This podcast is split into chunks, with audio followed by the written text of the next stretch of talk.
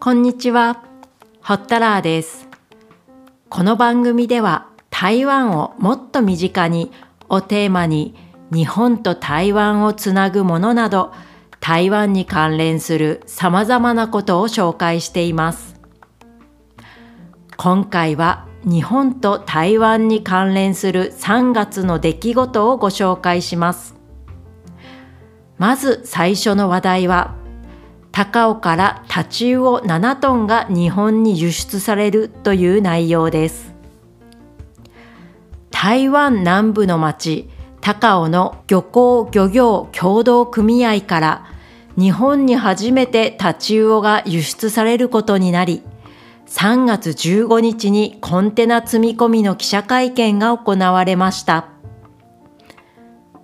今回輸出されるのは台湾で採れたタチウオ7トン。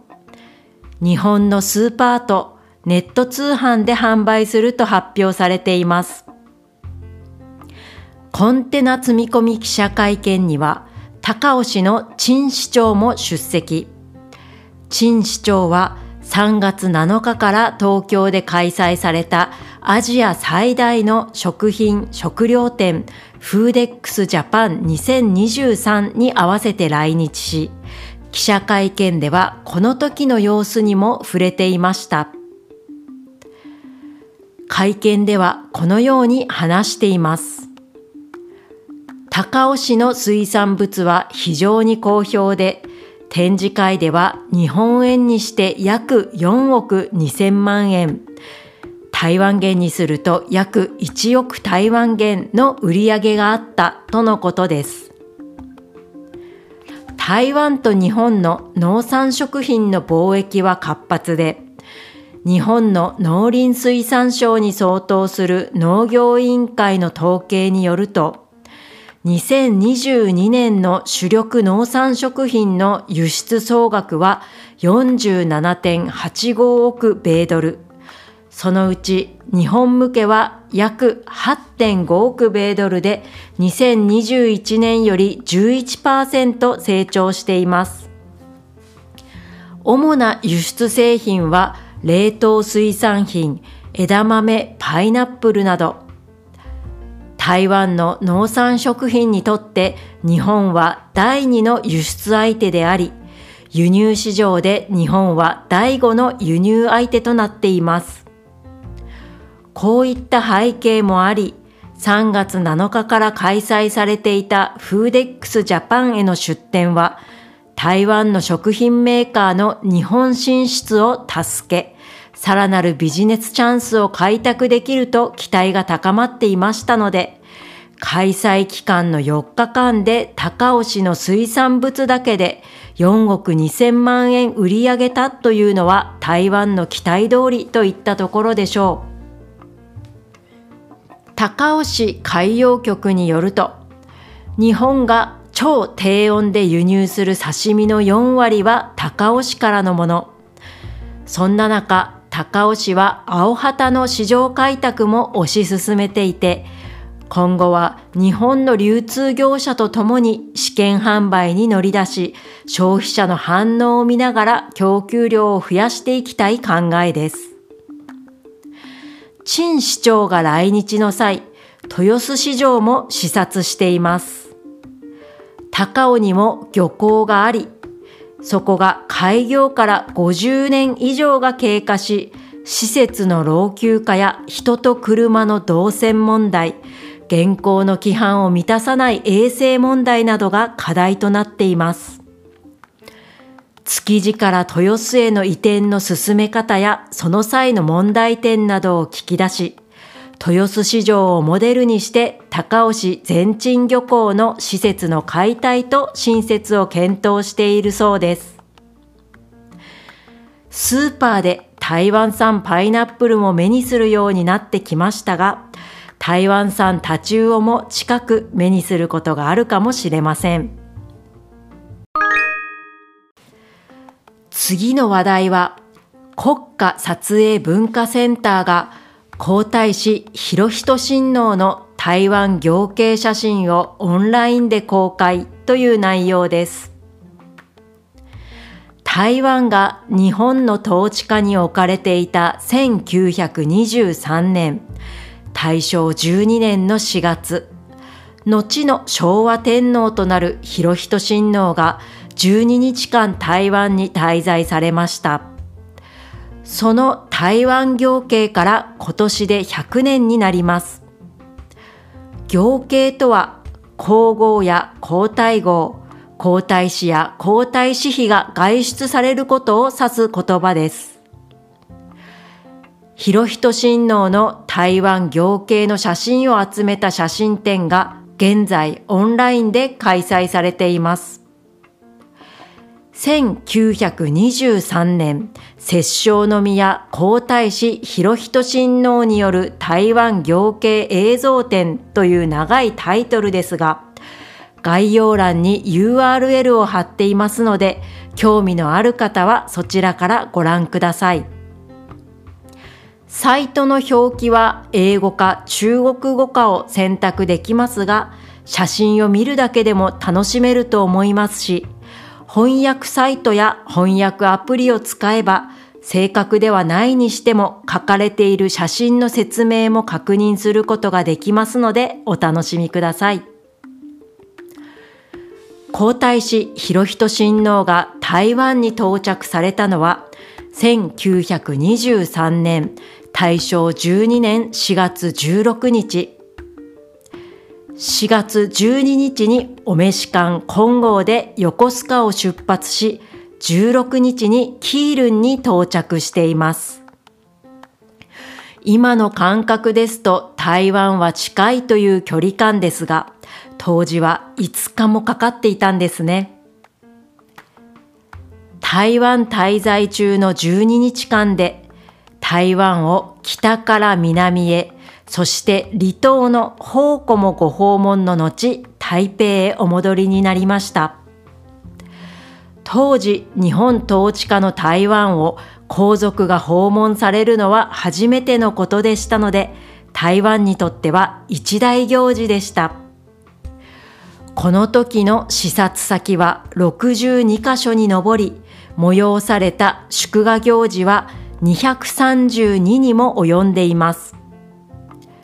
交通の便が悪かった東海岸や中部山岳地帯は訪問されていませんが、主要都市はほぼご覧になっています。お召し館金剛は4月16日にキールンに入港。キールンからは特別列車で台北へ移動し、台北のご到着は午後2時20分。沿道には法芸の団体や一般市民10万人で埋め尽くされました。当時の台北市の人口は17万人とされていますので、10万人の出迎えというのは大変な数字だということがわかります。広仁親王が訪問なさる先々には常にカメラマンが同行していて、その際に撮影されたもののうち、国家撮影文化センターが所蔵する行慶記念写真帳は、台湾統治に関する研究資料でもあり、歴史的にも重要な映像資料となっています。オンライン写真展に掲載されている写真は5つのジャンルに分けられています。正式な式典のほか、当時台湾での重要産業であった小脳や砂糖の製造過程を視察の写真も確認できます。小脳というのは防虫、防臭、防腐剤、セルロイドの原料や火薬剤と幅広く使われたものです。また、各地の芸術の鑑賞や文化的な体験をされる様子も映し出されています。その中の写真の一枚に台湾のお祭りに欠かせない雲閣が映し出されているものがあります。雲閣とは日本で言うとお祭りに登場する出汁にあたるものですが、それを鑑賞された時の貴重な写真もあります。日本統治時代の台湾では日本と同じように台湾各地でお祭りが行われていました。その映像を過去に何本か見たことがあるのですが、日本のお祭りと台湾のお祭りの融合というか、ハッピを着た人が担ぐおみこしが通った後に、台湾の雲閣とお祭りの衣装を着た人が通り、またその後に日本の出汁が通りという映像でした。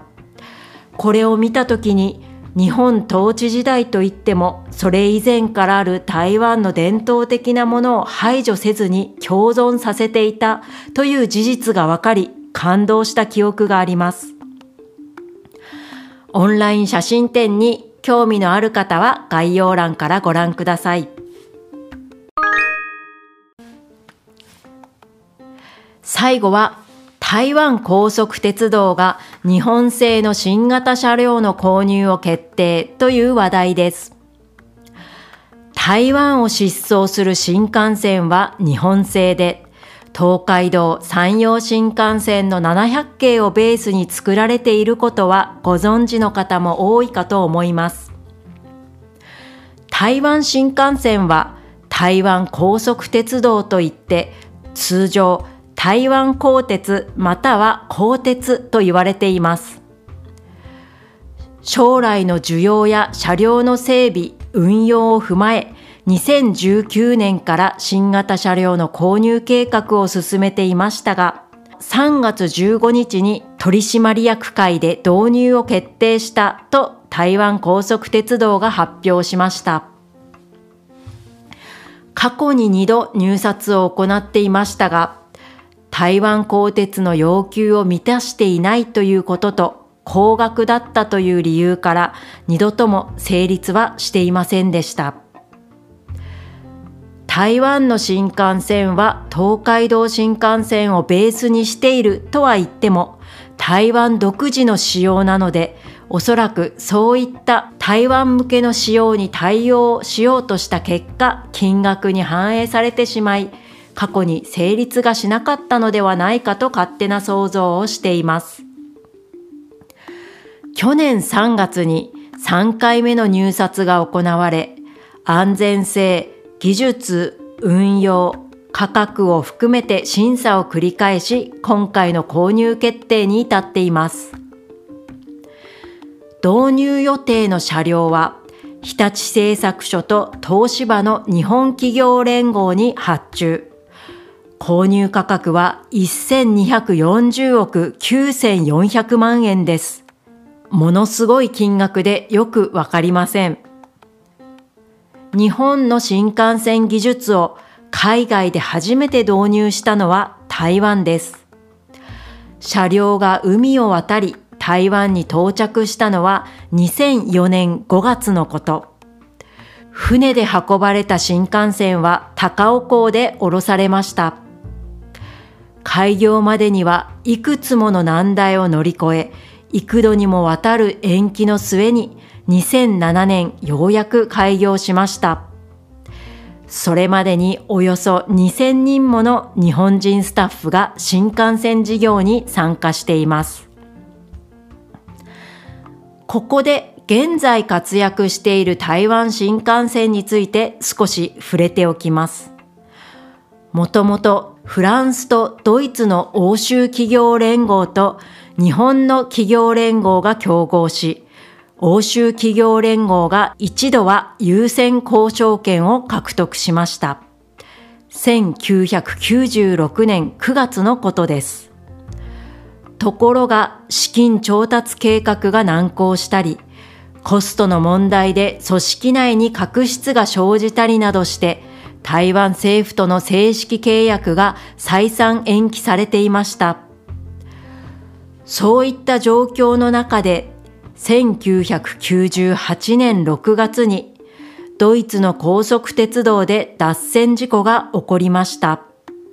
死者101名、負傷者105名という大変な事故です。車輪が割れたことが原因でした。この事故をきっかけに、台湾政府がヨーロッパの高速鉄道事故を精査し、安全性を疑問視したのです。また、1999年9月21日には、台湾中部の南東県を震源とする台湾大地震が発生し、2400人以上の命が奪われました。こういった経緯もあり、地震をあまり経験したことのないドイツやフランスの鉄道に比べて、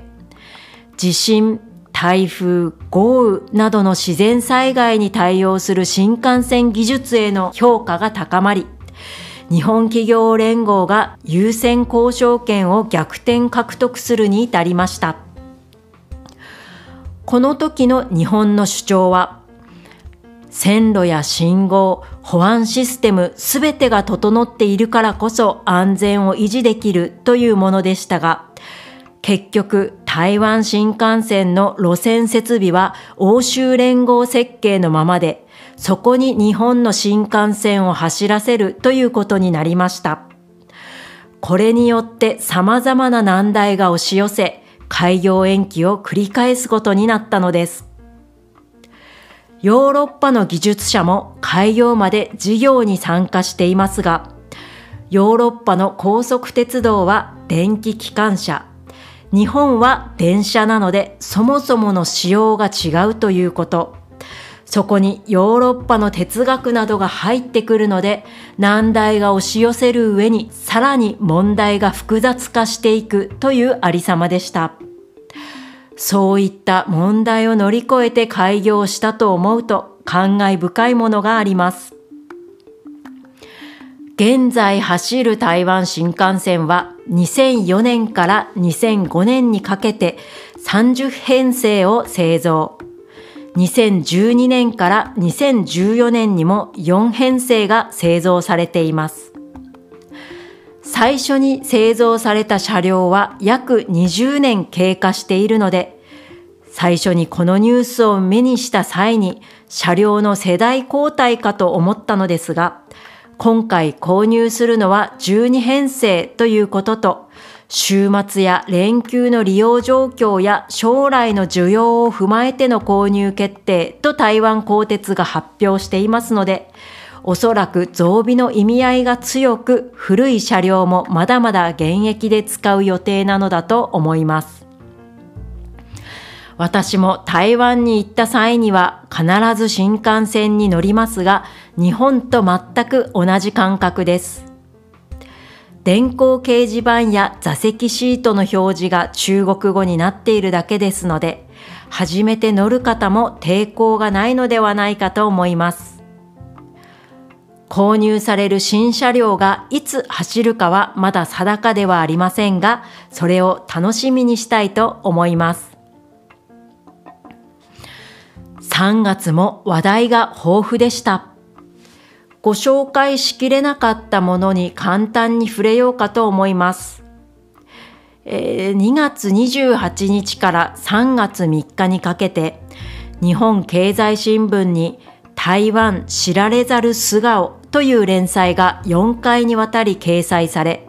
この内容が台湾で不況を買いました。記事には事実でないことも平然と書かれていて目を疑う内容でした。3月1日には台湾の国防部が記事は出どころ不明の作り話だと反論する声明を出し、翌日2日には台湾外交部も事実を明確にするよう求める声明を出しています。どれくらいの方がこの記事をご覧になったかわかりませんが、中には新聞に書かれていることだからと信じてしまう人もいるかもしれないと思うと恐ろしさを感じます。私はジャーナリストではありませんので、この記事に切り込むということはしませんが、自由にどんな情報も受け取ることができる現在、正しい情報を選別できる能力を身につけるということが情報を受け取る側に必要なことだと改めて感じました。